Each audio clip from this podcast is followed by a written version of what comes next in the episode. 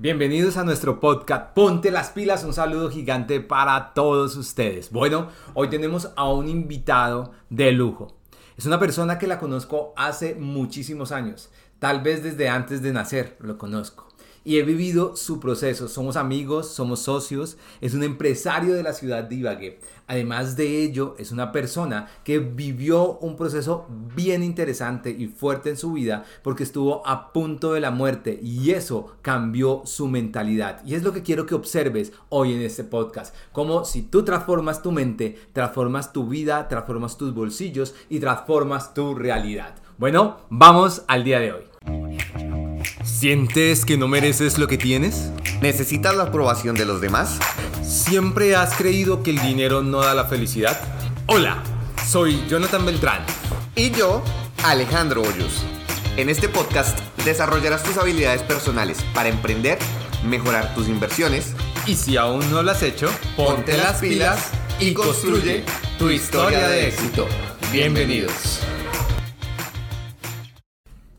Hola, un gusto estar con ustedes en nuestro primer podcast. Esto merece un buen café. ¿Ok? Entonces hoy iniciamos y tenemos un invitado grandioso y poderoso, amigo y socio como les estaba contando. Iván Alejandro, ¿cómo estás? Compadre, ¿cómo vamos? Excelente, compadre. Bueno, compadre, yo quiero que nos cuente de manera muy corta quién eres, qué estudiaste y qué negocios haces. Bueno, eh, bueno, mi nombre es Iván Alejandro Hoyos, ya como el compadre aquí ya me presentó. Eh, ¿Quién soy? Soy un joven eh, apasionado por las finanzas, los automotores, el marketing de 25 años, sí, tan solo 25 años. Eh, un pollo. que estudié ingeniería mecatrónica, a día de hoy soy ingeniero mecatrónico con profundización en marketing. ¿Por qué en marketing y finanzas y ventas? No sé, ah, es, es parte de mi vocación, parte de lo que amo. Pero bueno, es parte de lo que me dedico hoy en día y cosas de las que amo, ayudar, ayudar y servir con el conocimiento que, que tengo actualmente para ayudar a otras personas.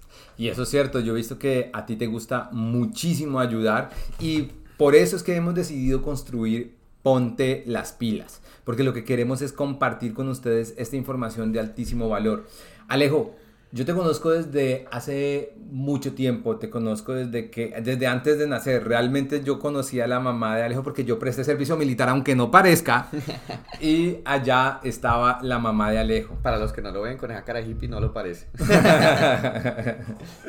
y entonces y con el, con el mechero largo y todo. Y entonces resulta y sucede que ahí me hice muy amigo de ellos, conocí a uno de los hermanos desde la Cruz Roja y ahí fuimos conociendo a Alejandro. Pero Alejo, hay algo que tú tienes a diferencia de, todo el combo de tu familia y todo el proceso, y es que tú eres una persona muy visionaria y de alto proceso de emprendimiento. Venga, cuénteme un poco de dónde nació eso. Bueno, pues eso nace realmente eh, por historias de mis, de mis papás de hace muchos años, eso viene de familia, pero realmente donde lo vengo a ver y a conocer es de mis propios padres. Eh, mi papá cuando joven era locutor, animador de, fiestas y orquestas. Eh, también trabajó como locutor en la radio, periodista. Y las cosas de la vida lo fueron llevando, lo fueron llevando hasta llegar a donde está hoy en día con su empresa que ya tiene más de 25 años en el mercado de seguridad y salud en el trabajo. Eh, o sea que tú eres de los que cree que ser emprendedor es porque uno tiene unos papás que lo guían a ello, o si, si uno no los tuviera podría ser emprendedor. No, no, no, no, no, no. no. en este caso eso fue como mi figura, ¿sí? Pero ¿qué opino yo? Que cualquiera de siempre y cuando quiera seguir adelante, quiera seguir sus sueños y tenga una meta grande, de si busca a una buena figura, unos buenos mentores, eh, va a lograr lo que se proponga, sin importar sus circunstancias desde donde inicie. Entonces, Alejo, aquí hay algo que a mí me interesa que de pronto tú, tú profundices un poco porque usted y yo tenemos voz de niños gomelos y ñoños. Ah. Entonces, cuando la gente nos ve, siempre creen que somos. Eso merece un buen café. Entonces, resulta y sucede que hay algo que a mí me parece muy brutal, Alejo. Sí, es la bonita de la historia. Sí, y es precisamente cuéntanos cómo es tu infancia porque sé que era un proceso no fue un proceso normal y la mayoría de gente cree que, ay, usted viene de padres emprendedores, entonces usted fue un niño eh, en cuna de oro, pero no. Conozco que de Alejo no fue así y que la cuestión fue más ácida por una figura paterna que construye cosas interesantes en él. Sí, sí, sí, pues bueno, eh, eh, cuando yo nazco, no se dice así, bueno, cuando nací, la, la necesión. empieza un proceso donde ya eh, en las historias de mis papás lo que me cuentan es que ellos ya venían de un proceso donde eh, venían en crecimiento porque ellos, eh, su sueño no era tener escasez para sus hijos, sino poder dejar algo bien labrado para ellos y tenerles un, eh, unos recursos para que nosotros pudiéramos hacer más cosas. Entonces ellos empiezan un camino porque realmente mi mamá fue durante 20 años secretaria, mi padre fue locutor, eh, como ya lo dije, eh, hasta, hasta iba y filmaba matrimonios. Sí, y 15, yo en uno de esos yo iba, yo me acuerdo que un día me colé a uno de esos 15 solo por la comida y por ver la china de 15 que estaba linda, hermano. La, la cumpleañera. Yo ayudaba a cargar la luz allá, a alumbrar. Entonces, que daban buena comida. Ah, eso es lo importante, eso es lo importante. Entonces, eh, nazco yo y ya estaban mis dos hermanas, eh, yo soy el menor de los tres, entonces... Eh, mis papás deciden cambiar de, casa, ellos vivían en un apartamento, se queda pequeño el apartamento, entonces ellos deciden hacer un esfuerzo y ese esfuerzo trae muchas cosas porque pues un cambio grande son bastante fuertes y conllevan responsabilidades. Entonces eso... Y con tres chinos. Y con tres hijos. Entonces eso lleva la responsabilidad de aumentar eh, las finanzas, pero pues en la época no era tan fácil decirlo y hacerlo y hoy en día tampoco. Pero entonces ellos decidieron hacerlo, se le presenta la oportunidad a mi papá de empezar a trabajar con, empresas más grandes, eh, de alguna forma muy pequeña, porque él fue volvero voluntario, cruz rojista, entonces con todo ese conocimiento que tenía en esa parte de seguridad, de primeros auxilios y todo eso, eh, los llaman para una primera empresa, simplemente para que fuera a hacer una capacitación pequeña y ahí es cuando de esas historias uno puede aprender que de una puerta muy pequeña que se puede abrir, se puede crear un palacio. ¿sí? ¿sí? Porque no es necesario abrir una puerta grande donde ya sea un contrato millonario o una empresa que ya esté reconocida para poder lograr las cosas, sino simplemente algo muy pequeño. De un simple favor, de un simple sí, pueden hacer algo muy grande. Eh, lo bacano es que él vio una oportunidad. O sea, en algo que fue invitado a, a unas clases, vio una oportunidad. Pero Alejo no ha contado algo. Hay un suceso que podría haber hecho que esta persona, el papá de Alejo, se hubiera simplemente detenido en su vida, sentado a llorar e ir a buscar un trabajo y no soñar y construir. Fue que le robaron todo el estudio de grabación. Ya no pudimos ir más a las fiestas de 15, carajo. Se perdieron 15 años. sí, bueno, eso fue parte del de ese detonante para hacer ese cambio. Ellos en ese apartamento antes de, de mudarnos. Eh, ellos salen un día, dejan todo el equipo de grabación. Para la época habían unos 5 millones de pesos ahí. Eso equivale a unos 25, 30 millones de ah, pesos de día de hoy. Sí. Entonces, eh, pues se robaron esos, esos equipos. Eso era el subsistir de nosotros en ese momento. Entonces, pues literalmente mi papá queda con una mano adelante y otra atrás. Lo, el único ingreso que había el de, el de mamá y no era suficiente. Entonces eh, se decide hacer esos cambios, se le abre esa oportunidad a él y pues empiezan a hacer un proceso de cambios. Pero en eso se viene involucrado otras cosas y es el apretarse ellos para poder eh, crecer eh, financieramente y poder tener lo que hoy en día tienen. Y pues eso no es fácil, no es fácil porque uno tener una visión financiera y cuidar las finanzas de uno no es fácil.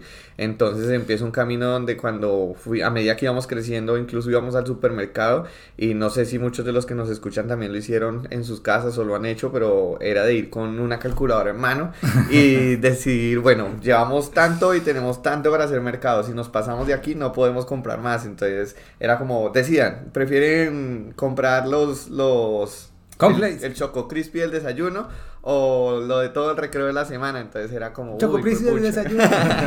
Oiga, eso merece un buen café. Sí. Entonces una cosa llevaba a la otra cosa y ese tipo de cosas fueron las que también me formaron mi carácter y mi mentalidad financiera. Saber que algunas veces tenemos que hacer sacrificios por un bien mayor y no simplemente buscar el aparentar en esta sociedad que hoy en día está buscando eso, simplemente el aparentar así todos estemos endeudados, sino si podemos crear algo firme, que más adelante podamos construir algo muy sólido sobre ello, eh, va a ser algo muy bonito porque ya después no vamos a tener esas necesidades. Alejo, le, cuéntame un poco también de la formación de tu niñez, porque, ¿por qué les quiero decir esto? Porque yo dejé de verme con Alejo un tiempo y nos volvimos a ver, pero algo pasaba en él que, que aunque ustedes aquí lo ven altamente estrónico, que hablaba hasta por los codos, realmente hubo una época en que era demasiado tímido. Y a veces los empresarios que están al otro lado, los emprendedores, la gente que nos está escuchando a veces dice, venga, yo soy re tímido, pana, pero... O no, es que yo necesito eso que tienen ustedes para yo poder ser exitoso. Alejo no era, Alejo no hablaba, buen ingeniero en ese momento. Esa gente que solo metido ahí y nada más. Literalmente, sí. No, pues todo eso empieza eh, desde muy pequeño con patrones de crianza y no estoy culpando a mis padres, al contrario, les agradezco todo lo que me enseñaron, eh, los amo profundamente, pero lastimosamente por la forma en la que ellos también fueron criados, muchas cosas se van pasando de generación en generación. Entonces a mí una de las frases que más me quedó de niño, que me, costó mucho cambiar ahora de adulto, fue una típica frase que le decían a uno de niño y es, cuando los adultos hablan, los pequeños escuchan, o cuando los burros grandes hablan, los burros pequeños paran orejas. Se calla. sí, entonces todo el tiempo estar callado, en silencio, me decían simplemente haz caso, haz lo que se te dice, porque pues en ese momento estaba mi papá haciendo crecer una empresa donde él era... Eh, para los que poco conocen de empresa, él era el que facturaba, el que trabajaba, el que hacía las agendas. Soy Era, es, exacto, él era su secretaria, él era su todo, hasta casi que su contador. En Colombia decimos soy la, o sea, soy la que barre, soy la que hace, soy, la, que, lleva los tintos, soy la, exacto. Entonces, claro, eso lo, le mantenía el un nivel de estrés bastante alto. Eh, mi mamá salía muy a las 6 de la mañana y regresaba muy a las 6 de la tarde, entonces era muy poco lo que nos podíamos ver realmente entre todos y todo el tiempo era estresados. Entonces, eh, hubo un punto como a los 7, 8 años que mi papá decide eh, involucrarme a mí y a mis hermanas en la empresa para que pues empezáramos a ayudarlo y empezar a conocer también de ese mundo. Pero en medio de ello también se sigue cultivando ese tipo de cosas como eh, hay que hacer silencio, hay que simplemente escuchar, acatar órdenes y todo eso. Entonces eso fue eh, mermando en mi cabeza a tal punto que me generó esas creencias, ¿sí? No puedo hablar, tengo que estar callado, tengo que ser monedita de oro para que todo el mundo esté feliz conmigo y ese tipo de cosas a mí eh, como hasta mis 16, 17 años me generaron unos, unas dificultades muy grandes para poder socializar. Bien, yo conocí, volví a hablar con Alejandro en un momento en el cual eh, nosotros estábamos eh, conversando con la hermana y hicimos un negocio muy poderoso, muy chévere de network. Y en esos momentos eh, íbamos a un evento gigante en Bogotá, yo le dije, lleve a su hermana. Y él me dijo, no, ella me decía, es que yo quiero que mi hermano rompa esa estructura mental de creencias que tiene y vea un poquito más allá, convierta su mente. Yo creo que él tiene mucho potencial. Y dije, llevémoslo a una reunión. Y allí él va a esa reunión, pero yo quiero que tú nos cuentes eh, después de esa reunión, qué viste en esa reunión ¿Y qué punto de inflexión te llevó a romper tu camino? De una persona que estaba acostumbrada con unas creencias a, a decidir quiero ser otro tipo de persona, Alejo. Bueno, pues en primer lugar es muy curioso porque eh, yo soy una persona creyente eh, y creo también en, en las energías, ¿no? Que uno lo que piensa lo va materializando y si uno eh, piensa en algo y lo piensa de verdad con deseo, como dice un conocido de nosotros, José Ardón, casi cuñado mío. casi, estuvo a punto. ¿Qué pasó? Esos millones se perdieron. Eh, él dice tener un a burning desire, un deseo ardiente. Entonces, si uno realmente tiene un sueño que le genera a uno ese deseo ardiente, eh, el universo conspira para hacerlo real. Entonces, justamente por ese momento yo estaba iniciando mi carrera en la universidad, eh, pero en mi cabeza sí estaba como ese clic de yo puedo hacer más, yo puedo ser una persona más de lo que estoy aquí. Entonces, sencillamente lo que empecé a hacer fue a preguntarme y a preguntarle a Dios y a pedir ayuda. Eh, ¿Qué puedo hacer? ¿Dónde puedo hacer? Empecé a leer, empecé a buscar cosas y un día eh, mi hermana me dice que me invitó a una reunión. Yo en ese momento como que no le pongo, no le presto mucho cuidado. Ese día estaba hasta con dolor de cabeza. Le digo, no, no, no, no, Ella me dice, pues de malas, te viste y, nos vamos. Me vestí, nos fuimos. Llegué a esa, a esa reunión, a ese evento. Y muchas cosas de en mi cabeza empezaron a cambiar. Eh, porque yo para ese entonces, a pesar que venía de un papá que me enseñó a hacer empresa y todo, pensaba que tenía que empezar desde muy abajo, o sea, muy abajo estoy estamos hablando de tener que terminar primero en universidad, conseguir trabajo. Yo creo que eso se lo han dicho muchos, a muchos aquí que están escuchando esto. Entonces... Confírmenoslo ahí en, con estrellitas. entonces, eh, pues todo esto llevó a que me cuestionara todo eso, eh, comprendí muchas cosas, que hay muchos caminos todos tienen su esfuerzo, no hay camino que no tenga esfuerzo, pero entonces decidí ahí sencillamente eh, tomar acción, tomar acción y empezar a hacer cambios. Eh, ahí empezó una transformación que es el que me hizo el, el Alejandro que soy hoy en día. Eh, este que dicen que habla hasta por los codos, pero amo la persona que la que me he convertido porque realmente es la persona que siempre había querido ser, pero la tenía escondida y muchos muchos tenemos eso, ¿no? Muchos tenemos que tenemos a ese ese nuestro real ahí adentro esperando para desenjaularse con mucho potencial, con muchas vainas, pero lastimosamente por las creencias, por los miedos eh, y porque otras personas nos dicen que podemos hacer y que no, no creemos en nuestro potencial real y nos sacamos a relucir todo eso. Vea, les voy a contar algo que Alejo no les dijo ahí. Y es una vaina muy poderosa. Y realmente ese hecho, ojo acá, este hecho es el que para mí a mi socio, a mi amigo, lo llevó a cuestionarse y a romper. Porque algo que yo creo que uno en la vida tiene que hacer es tener esos momentos de quiebre que te vuelven mierda. Sí, que te vuelven mierda. Y en esos momentos en que te vuelves mierda es cuando usted dice que debe salir adelante y debe cambiar su vida y debe darle un propósito. Este amigo que ustedes escuchan aquí estaba en su proceso de inicio y yo he venido ayudando a muchas personas a desarrollar, a que construyan. He, servido de coach para muchos en toda esa parte de entrenamiento, de desarrollo humano y de liderazgo por mi formación y todo. Y Alejo viene casi llorando y me dice, viejo, tengo un problema. ¿Y yo qué es? La nena, la chica le dijo que no. no sabe qué darle para llevarla. Fresco, yo le digo. Bueno, dice, no, Resulta y sucede que el médico eh, le había dado seis meses de vida. Así es. Y él me dice, yo no me quiero morir. Yo realmente quiero eh, vivir y quiero vivir el sueño y mi propósito. Alejo, quiero que nos hable un poco de eso, de qué fue lo que le dijo el médico, por qué el médico le dijo eso y qué fue lo que le movió a usted adentro cuando ese man le dijo eso. Bueno. Diga que me dijo tan pío. Empezando por lo primero, tomen agüita, hagan ejercicio y tomen café. Eso merece un buen café. Mm, ¿Qué sucede?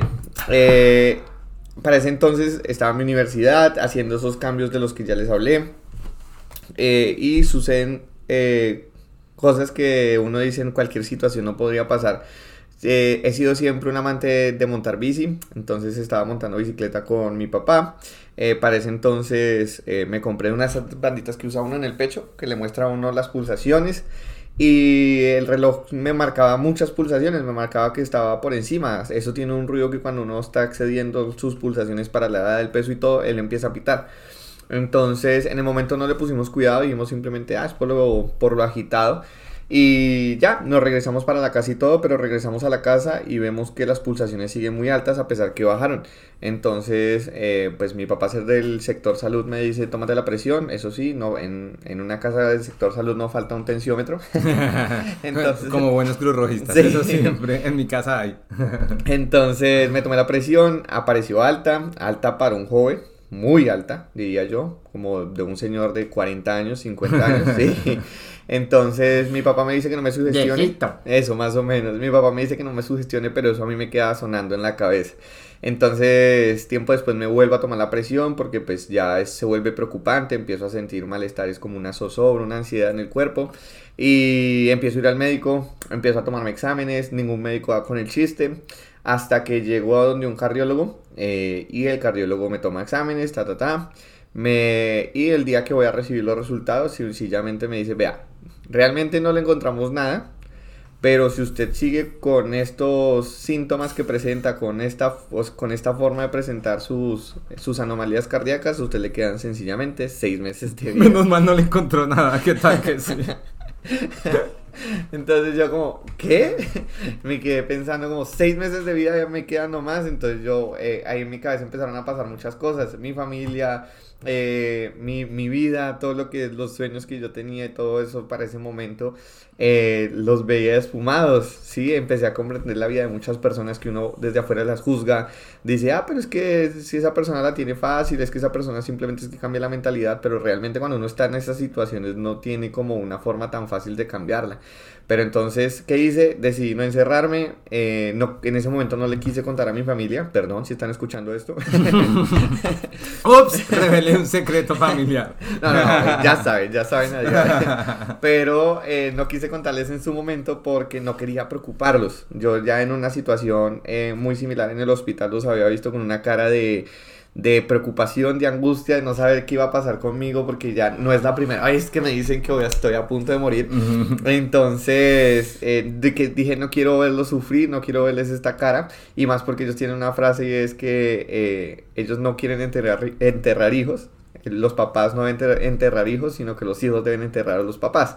Entonces, eh, con esa frase yo dije, no, no, no les puedo decir nada, pero pues procuré salir de ahí y ahí fue cuando le digo al compadre, no, no quiero morirme, tengo mucho por vivir, tengo mucho por hacer, ¿qué hago?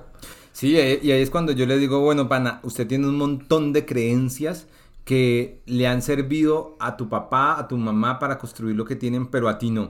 Más en un mundo nuevo, en un mundo diverso, en un mundo con otras reglas.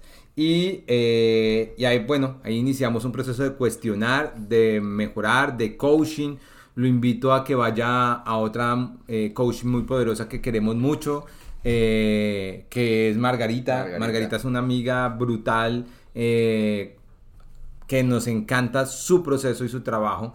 Entonces yo le dije, vea, ella te va a ayudar en esta parte, yo te ayudo en esta otra y empieza un cambio muy poderoso en Alejo. O sea, muy poderoso es que ya tenía tres novias a la vez. No, no, tampoco, tampoco.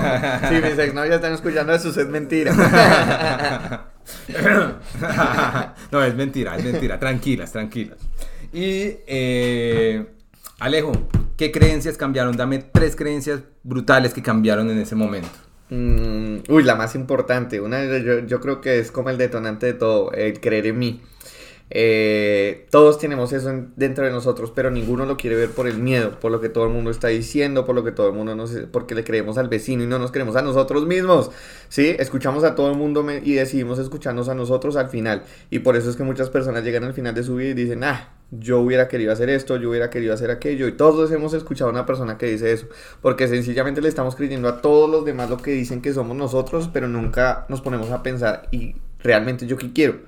Entonces cuando empecé a creer en mí, que tranquilos, ojo, esto no estoy diciendo que uno ya cree una vez y ya para el resto de la vida se queda así. Hay muchas veces en las que vamos a dudar de lo que estamos haciendo, del camino que estamos tomando, pero lo importante es tener esa convicción de sentir que lo que estamos haciendo está bien.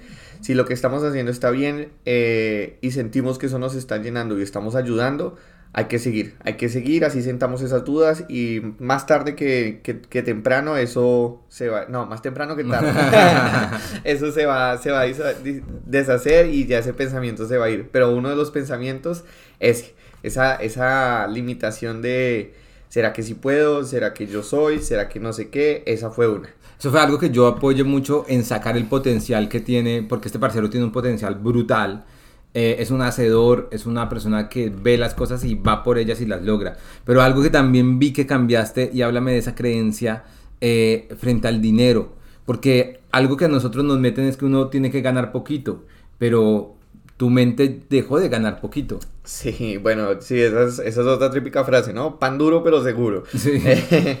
Entonces, eh, muchas veces nos dicen que hay que ser empleados y tener asegurado el sueldito al fin de mes. Eh, y ya, con eso está bien. Que si toca pedir prestado el gota a gota, que eso no es, no es problema. Que el gota a gota, no sé cómo le dicen en otros países, nos, nos dicen cómo les dicen.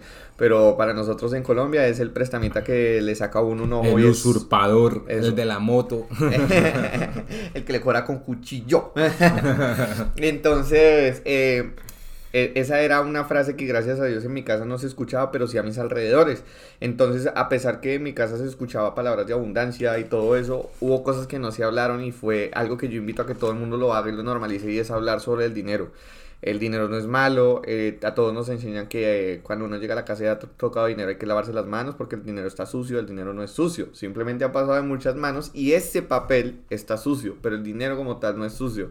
El dinero que tenemos en los bancos no está mal, eh, lo que hacemos a diario no está mal. Lo importante es a veces seguir el sueño y seguir una inspiración, seguir algo que nosotros creemos y tenemos la convicción que va a salir adelante porque muchas veces esas creencias, eh, en este caso esa del dinero, los limitan, nos limitan y, no nos permiten crecer. Entonces cuando, cuando yo empiezo a darme cuenta que realmente yo puedo construir cosas, que, que si yo me proponía algo, lo empezaba a sacar adelante y así me tocaba coger a las patadas a la gente en, sentido figurado para que las cosas salieran. Eh, las cosas empezaron a salir y muy rápido, mucho más rápido de lo que yo me esperaba. Entonces ahí es cuando empiezo, no sé si, se, si la mayoría saben la historia de, de Midas, pero yo me empecé a cuestionar, ¿acaso tengo el toque de Midas?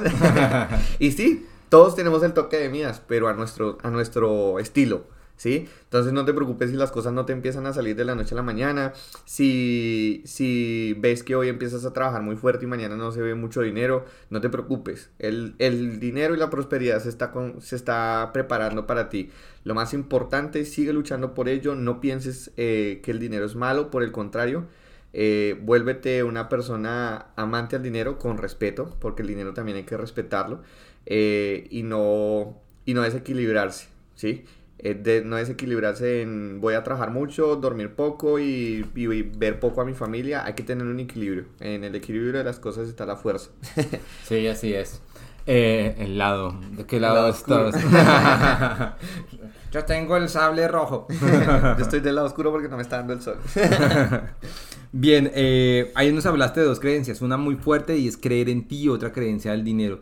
¿Qué otra creencia crees que uno debe romper o que tú rompiste para ser la persona que eres hoy? Uf, es que esa, última es muy interesante porque es que hay muchas que podría poner ahí. Porque es que son muchas creencias que yo creo que todos tenemos en la cabeza, o bueno, la mayoría de los latinos tenemos en la cabeza.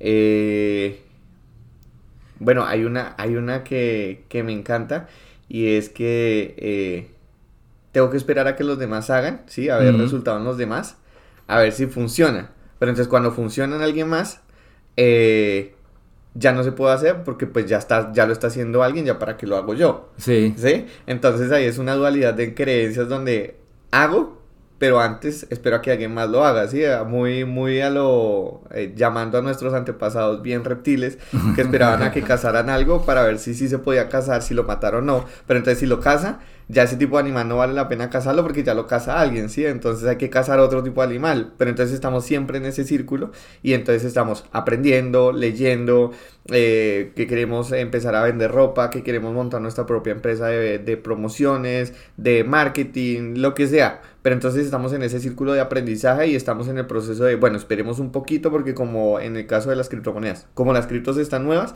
entonces esperemos a que a ver cómo el mundo las, las mueve y ahí sí mira a ver si yo qué hago. ¿Ya para qué? Y ya para qué si el Bitcoin ya está a 20 mil dólares. Cuando estuvo a 100 dólares no compramos. ¿Ya para qué? Sí. ¿Sí? Entonces, deja, las oportunidades para cuando ya... Entonces hoy en día que ya el Bitcoin está a ese precio que le dicen a uno, no, pero ya para qué se va a subir al tren del Bitcoin si ya se le fue. Sí. Alejo, cuéntanos, eh, y, poderoso lo que nos acabas de decir, eh, cuéntanos cómo inicias y qué es lo que has construido en este momento. ¿Cómo inicio? Bueno, pues eh, inicio en esa reunión, todo empieza ahí, ¿no? Porque yo ya venía ayudándole a, a, mi papá, venía ayudando a la empresa, pero sentía que algo me faltaba, ¿sí? Sentía que no era completo, sentía que que no era lo que yo quería hacer, ¿sí? Amo mucho eso, soy agradecido con la empresa porque gracias a él, a, la empresa, a mi papá, eh, he tenido techo, he tenido mucho aprendizaje, estudio, ¿sí? No me han faltado muchas cosas, gracias a Dios, pero no me llenaba, no me llenaba esa parte y, yo quería buscar mi propio camino. Y sé que para, para él fue un poco duro, ¿sí? Ver que cada quien queríamos buscar nuestro camino. Eh, pero, pero yo empiezo a notar eso, empiezo a estudiar, eh, empiezo a ver otro mundo, porque yo en mi infancia era de, de, lo mismo introvertido, era de la casa al colegio, del colegio a la casa. O, en el caso de otros países, de la casa a la escuela y de la escuela a la casa. Entonces, eh, era una cosa donde no tenía conocimiento de muchas cosas del mundo. Entonces, cuando empiezo a conocer, a ver qué yo puedo hacer, a ver qué puedo, qué puedo eh, ser yo mismo, empiezo a notar que muchas cosas pueden cambiar, así que me empiezo a, juntar más con el compadre, empezamos a hacer una amistad eh, bien fuerte, una sociedad muy fuerte laboralmente hablando y empezamos a hacer cosas, a hacer cosas que me empiezan a llevar a hacer cambios. Eh, al network marketing le debo mi, mi actitud de hoy en día porque me ayuda a soltarme mucho. Yo digo que si eres una persona introvertida y quieres realmente soltarte al mundo, haz network marketing. Totalmente. Si, si, sabes, si sientes que tienes miedo en las ventas, haz network marketing. Si le tienes miedo a tu jefe y quieres saber qué es ser un empleado, pero de forma un poco más segura, sigue trabajando pero haz network marketing alternativo y verás que vas a poder construir muchas cosas en ti. Y hay algo que yo no le he dicho a la gente, la gente no lo sabe y la gente ignora, pero gracias al network marketing es que se habla de negocios en Colombia. Aquí no había educación financiera. Los que empezaron a hablar de eso, los que trajeron libros de Robert Kiyosaki, fueron esta gente de Amway en el 90. Aquí donde ustedes me ven, yo parezco de 26 años, pero tengo un poquito más. Con esa cara hippie. Entonces, eh, el network, al network le debo esa parte y al network le debo una apertura de mente donde me lleva a pensar que puede hacer uno más. Eh, eso me lleva a empezar a revisar las áreas que me gustan. Negocios, eh, bolsa de valores, pero no la bolsa de valores que todo el mundo le han enseñado que es eh, divisas y hacer trading. No, realmente a mí me gusta eso, me gusta personalmente, pero para hacer negocios grandes eh, me gusta más utilizar fondos de inversiones. Y hay muchos en Colombia, solo que no, nos, no lo dicen y nos los ocultan para poder tenernos así quieticos. Eh, que ya después lo hablamos en otro podcast. Tema para otro podcast. Sí. empiezo a hacer empresas con el compadre empezamos a, tener un bebé muy lindo. Que no lo escuche mi esposa. un bebé muy lindo que se llama Creados, eh, que a día de hoy apenas está, digo naciendo, pero realmente lo llevamos gestando y teniendo desde hace bastante tiempo, solo que es eh, esta la época en donde podemos hacer realidad Creados por una necesidad que ya vemos que necesitan los demás, las empresas, las personas que están iniciando, los emprendedores. Vemos la necesidad donde todos los emprendedores, esas personas que dicen yo quiero labrar mi propio camino pero no sé por dónde empezar, empiezan a hacerlo por hacerlo y está bien porque esa es la mejor forma de probarlo pero cuando no tenemos herramientas y cuando no nos gusta lamentablemente educarnos eh, nos encontramos con paredes muy duras eh, que nos hacen estrellar y el problema es que eh, a muchas personas hoy en día las hicieron tan frágiles al fracaso que con un solo tropiezo, una sola dificultad, ya de una vez dicen, eh, no, ya, hasta aquí fue, esto no es lo mío. Y van saltando de trabajo en trabajo, de negocio en negocio, de empresa en empresa, de emprendimiento en emprendimiento y nunca logran nada por eso. Así que pues esas fueron cosas que me llevaron a construir los éxitos que tengo hoy en día, eh, fortalecer eso. A todos les digo, otra cosa por cambiar, disciplínense, todos disciplínense. Eso es algo que me ha funcionado mucho. Antes no tenía disciplina y me costaba mucho mantenerme enfocado. Ahora con disciplina, cualquier cosa que ustedes se propongan lo logran. Y tranquilos que eso no es de construirlo de la noche a la mañana. Pero vayan metiéndole hábitos poco a poco a su vida y se van a dar cuenta que a final de año ya tienen construido un camino muy, muy grande y largo.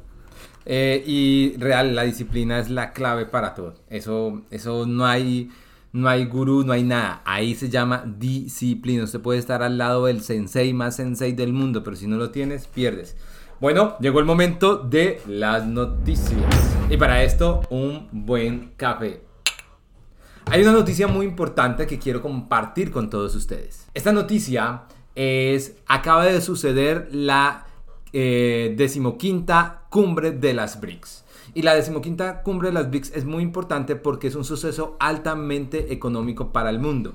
Y tuvieron una condición muy poderosa, muy poderosa, y es que ampliaron su grupo. Se siguen llamando BRICS, pero llevaron a seis naciones más a ser parte del grupo de las BRICS. Algo importante es que eh, de esas seis, cinco son petroleras, de las más fuertes. Entre ellas está Argentina, que lo incluyeron de aquí de, nosotros, está Irán, entre otras, Egipto, y esto muestra a Emiratos Árabes, que por ejemplo es, es brutal, y esto muestra para dónde va la economía. Estamos haciendo un cambio económico que ya está dentro del cambio de paradigma. Más adelante hablamos de eso de los cambios de paradigma porque es importante que tú lo tengas en cuenta.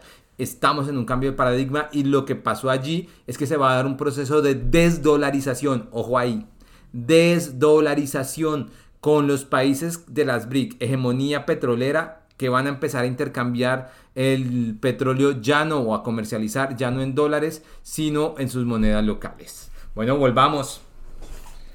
Entonces, Alejo, vi que, bueno, has tenido un proceso de vida bien interesante donde eres joven, tú eres pollo y, qué bacano porque yo auguro que en 10 años vas a ser uno de los grandes empresarios de, esta ciudad y de Colombia. Y sé de lo que estamos trabajando, sé de tu disciplina.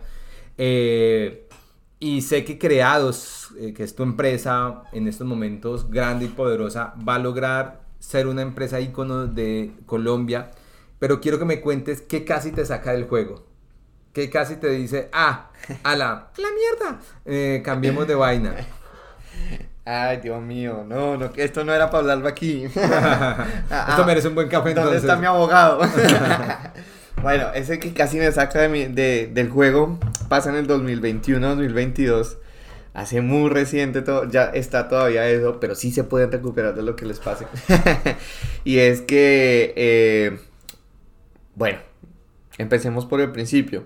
Estábamos eh, trabajando muy fuerte, haciendo muchas cosas eh, grandes, inversiones decidió tomarme mis vacaciones de fin de año, pero esta vez decido hacerlas en otro lado. Eh, me decidirme para Europa, o bien gomelo. me voy para Europa, Francia, España. Y estando por esos lugares, creo que fue como en Francia, si mal no estoy.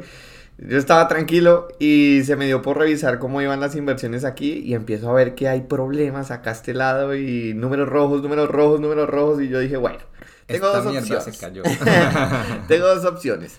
Estresarme desde aquí, desde, desde, Europa, eh, perderme este viaje eh, que muchos soñamos desde años y años y algunos solamente lo pueden anhelar por sus creencias. O sencillamente me lo disfruto y cuando regrese me pongo al frente de la situación. Así que decido hacer algo muy práctico y fue... ¡Ah! Miren, tan bonita la Torre Eiffel. Me olvido de todo eso y sencillamente... Aquí y eh, ahora. exacto, el vivir el aquí y ahora es súper importante. ¿no? Muchas, nos enseñan a correr hoy en día por eso, ¿no? Por el futuro. Y yo digo que uno debería siempre estar como viviendo un paso adelante, pero con el otro aquí. Bueno, y es que les cuento que ese viaje a Europa fue, coloquémonos una meta grande y cumplámosla. No teníamos eh, nada en ese momento y Alejo dijo, me quiero ir para Europa tras el amor. Y... Eh, Aquí entre nos. yo me quiero ir para Europa, no tengo el dinero para los pasajes, no tengo lo que de llevar. Entonces dijimos, bueno, hágale pues, de aquí a diciembre lo va a tener, va a ir supremamente bien y va a estar en perfectas condiciones. Y efectivamente lo logró en tres meses. Eh, que le permitió hacer todo ello y cosa que en diciembre se pudo darse un paseo de casi como mes y medio, dos meses. Dos meses. Dos meses en Europa. Eh, eso fue bien interesante. Entonces, ese suceso casi te saca. ¿Cómo lo enfrentaste? Bueno, pues llego acá y hay una quiebra de bastante dinero. No, no vamos a entrar en esos números acá, pero pues hay bastante dinero de por medio. Entonces, eh, entro en una depresión muy fuerte, muy fuerte. Eh, mi primera quiebra y con el conocimiento que tengo desde ese momento, eh, mi idea y mi intención es que sea la última. Aprendan de, los, de esos momentos, esos no son fracasos, eso solamente es aprendizaje. Dejen el miedo al fracaso. Eh, eso fue algo, uff, esa es otra creencia. El fracaso, o sea, tener miedo al fracaso, al que dirá la gente, al, al que lo juzguen a uno, eso quítense en esas cosas de la cabeza y van a ver lo que pueden lograr. Eh, decidió llegar, afrontar la situación, sabía desde que estaba viajando en el, avión de regreso eh, qué era lo que estaba pasando acá, me empiezo a poner al día, leer la información que tenía ahí a mano en el avión, llego, me siento, reviso todo, organizo lo que más puedo organizar, hay muchas personas que no, lamentablemente no puedo ayudar en ese momento, eh, porque pues nos enseñaron a ayudar a los demás, pero a veces tenemos que ser un poco egoístas, no por ser egoístas con los demás, sino porque primero para ayudar a otros tenemos que ayudarnos a nosotros. Entonces decido cerrarme a mí, ayudar a las personas que más pude en ese momento eh, y ahí después ayudarme a mí. me cierro porque tengo que recuperarme de un proceso de una depresión que dura más o menos unos seis meses. Depresión que tuvo pensamientos muy negativos sobre mí. Eh, la persona que más los va a juzgar en su vida van a ser ustedes mismos, así que empiecen a trabajar en eso. Eh, cambien las conversaciones con ustedes. Eh, una de mis coach, Margarita Pasos, lo dice. Cambien la conversación interna, ese radio miseria. Apáguenla, cambien esa emisora. Y sencillamente eh, empecé a hacer esos cambios, empecé a estabilizarme otra vez. Dije, ya lo, ya lo hice una vez, porque no lo voy a volver a hacer? Entonces decidí organizarme financieramente con lo que aprendí de mis papás cuando estaba niño. Eh, hasta ahora, hace poco es que haciendo introspección de todo ese camino, digo, wow, sin, sin darme cuenta estaba aplicando cosas que ellos me enseñaron de pequeño y me lo enseñaron jugando realmente en un supermercado.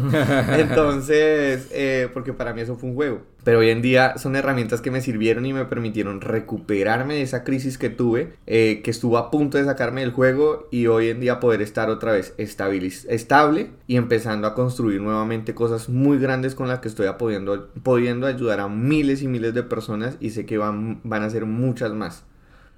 Bien, eh, vamos a nuestra sección eh, de esto no es un recomendado financiero. Ok, viendo la condición de las BRICS, les quiero contar que las BRICS eh, van, están fortaleciendo su parte de las monedas locales y lo están fortaleciendo a través de generar y aumentar sus reservas de oro.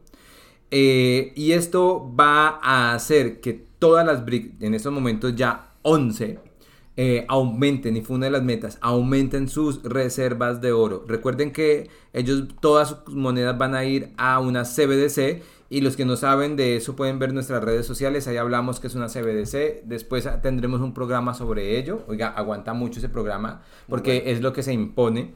Y eh, un recomendado no financiero, busque tokens eh, que sean reales, sustentados en oro y invierta allí. Sépalo hacer, edúquese, edúquese, edúquese. Esto necesita edúquese, hermano. Edúquese, hermano. Edúquese y eh, invierta. Eh, por allí. Esto no es un recomendado financiero, simplemente es para que usted vaya y se eduque. Bueno, Alejo, cuéntame, logros y metas. ¿Cuáles son los logros en este momento y cuáles son las metas para dónde se visiona? Uy, bueno, pues yo creo que uno de los logros más grandes y ya me doy por satisfecho en esta en mi primera etapa de joven, que fueron mis, mis inicios de 20, fue eh, hacer ese cambio, ese cambio de mentalidad, ese cambio de creencias. Obviamente todavía hay mucho camino en eso, pero ese primer clic que hizo mi cabeza fue el inicio, el inicio a un camino muy grande que estoy recorriendo en estos momentos. Eh, que les recomiendo a todo el mundo lo hagan. O sea, suelten ese miedo. Y si tienen miedo, pues háganlo con miedo. Hoy en día yo me reto. Hoy en día, si tengo miedo a hacer algo, al contrario, voy y lo hago de una vez. No espero a que pase más, no espero al... Bueno, voy a esperar un poquito y ya. Eh, como muchos hacemos, porque en mi época también lo hice, eh, de, ahí está la chica bonita. Bueno, voy a esperar un poquito y ahorita le hablo. Cuando se da cuenta, se perdió la oportunidad. Dejen de perder oportunidades en la vida. Llegó al tigre y se la llevó. Exacto. Para las mujeres, lo mismo, pero con los hombres. Hay muchos hombres, y me incluyo un poco en eso, que somos apenados. Entonces, si, tienen, si les gusta algo, háganlo, sin mente, sin miedo que les gustó ese hombre, vayan. Eh, eh, también es bonito a veces ver a las mujeres arrancar. Y si es bien lindo como yo, vaya de Pero esto es una bonita metáfora de lo que les quiero decir y es, hagan las cosas, tengan miedo no, arranquen. Esa fue una de las cosas más bonitas de esta primera etapa de mi, de mi inicio de 20. Eh, ¿Para dónde voy? Mi idea es ayudar a miles y miles de personas, posicionar a creados y, y, muchos más proyectos que tenemos en muy buenos lugares que la gente pueda reconocer que el, la ayuda que les estamos brindando, que les estamos dando y, y muchos más proyectos que se vienen. Eh, hay un, un para la gente, hasta café. Por eso esto merece una buena taza de café.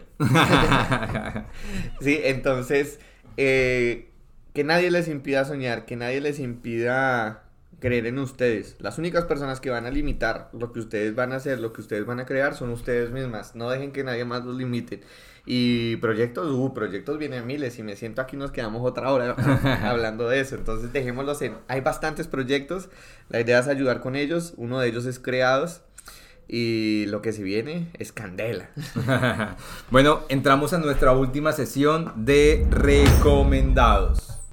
Bueno, ok, mi recomendado, y es un recomendado eh, que me lo recomendó el compadre en su momento, fue el podcast de Renuncia Feliz.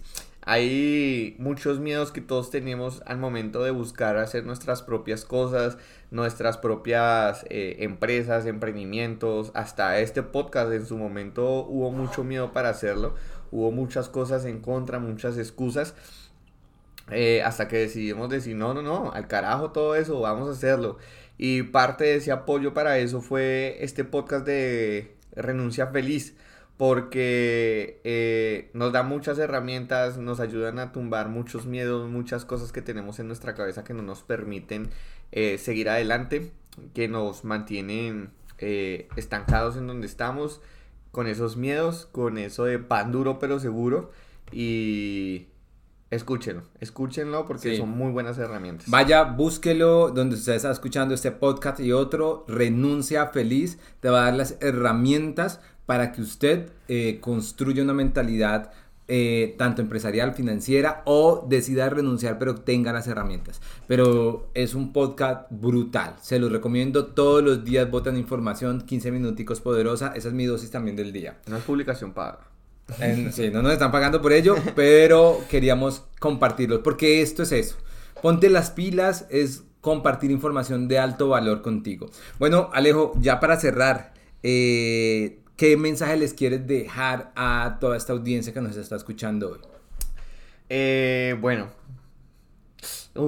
renuncien, pero no, nunca renuncien a sus sueños, nunca renuncien a, a ustedes, nunca renuncien a lo que ustedes creen que son realmente, nunca renuncien a, a esas cosas que, que ustedes saben que pueden lograr hacer. Busquen las herramientas, busquen la educación, busquen lo que necesiten para cumplir eso y vayan haciéndolo a la par a lo que digo que renuncien es a estar todo el día de un 8 a 6. Ya eso se acabó para muchos de ustedes hoy. Eh, cambien ese paradigma mental, cambien esas estructuras que nos enseñaron a muchos de niños, esos, esas creencias que los están limitando, que los tienen ahí quietos hoy.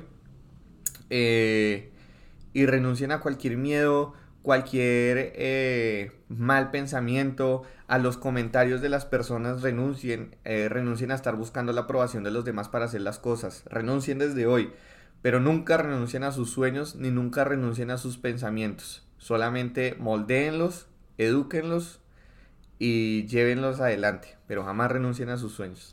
Qué bacano porque lo que hemos podido observar hoy es que cuando tú transformas tu mente, tú transformas la información que hay en ti, eso pasa por unos filtros, después les hablaremos de ello, eh, que es el miedo, que son los paradigmas, que son la visión, eso genera emociones, sentimientos, acciones y resultados. Tu mente te maneja, eso que les estoy hablando no es cuento, es ya comprobado científicamente desde la psicología, desde la sociología, desde la biología, desde la neurología. Esto ya está comprobado médicamente. Si usted transforma su mente, transforma su realidad. Y eso, eso, por eso quería que hoy arrancáramos con nuestro amigo Alejandro, porque él transformó su mente, transformó su realidad, dejó un médico le dijo, te vas a morir, hoy está aquí, hace que como cuatro años, él le dio seis meses de vida, ¿eso fue hace como cuatro años? Mm, más, hace cinco o seis años. O sea, lleva cinco años de vida solamente transformando sus creencias. Y eso es lo que yo quería que hoy escucharas, como si tú construyes y transformas tus creencias, tu mentalidad, transformas hasta dictámenes médicos. Y eso es lo que tú puedes hacer. Tu realidad se transforma plenamente. Es brutal. Una, una última frase ya para terminar mi intervención y es eh, si no me creen a mí, si no le creen al compadre, eh, les voy a dejar una frase y pruébenla y me cuentan cómo les va. Sencillamente eh, empiecen mintiendo y se van a dar cuenta que van a terminar creyendo. Empiecen, si no les gusta el gimnasio, empécense diciendo que lo aman y a la vuelta de un mes, dos meses, tres meses, incluso días, se van a dar cuenta que se va a volver tan habitual que ustedes quieren ir al gimnasio que hasta de noche, de madrugada, lo van a querer hacer. Es verdad. Bueno, si te gustó este podcast, háznoslo saber. Quiero que le tomes un screenshot desde donde lo estás escuchando y vayas a nuestras redes sociales, ya sea la de Creados o la de Alejo, la de Mía, y nos mandas un mensajito. Nosotros siempre leemos a todo el que nos está escuchando y nos volvemos amigos suyos. También dale en las estrellitas, dale el me gusta, eh, danos ahí un, una evaluacióncita, compártelo. Si se puede comentar ahí en la donde lo estás escuchando, comenta. Todo eso nos ayuda a que este podcast llegue a muchos otros lugares. Me encanta tenerlos por aquí. Un abrazo gigante. Nos vemos en nuestro próximo podcast.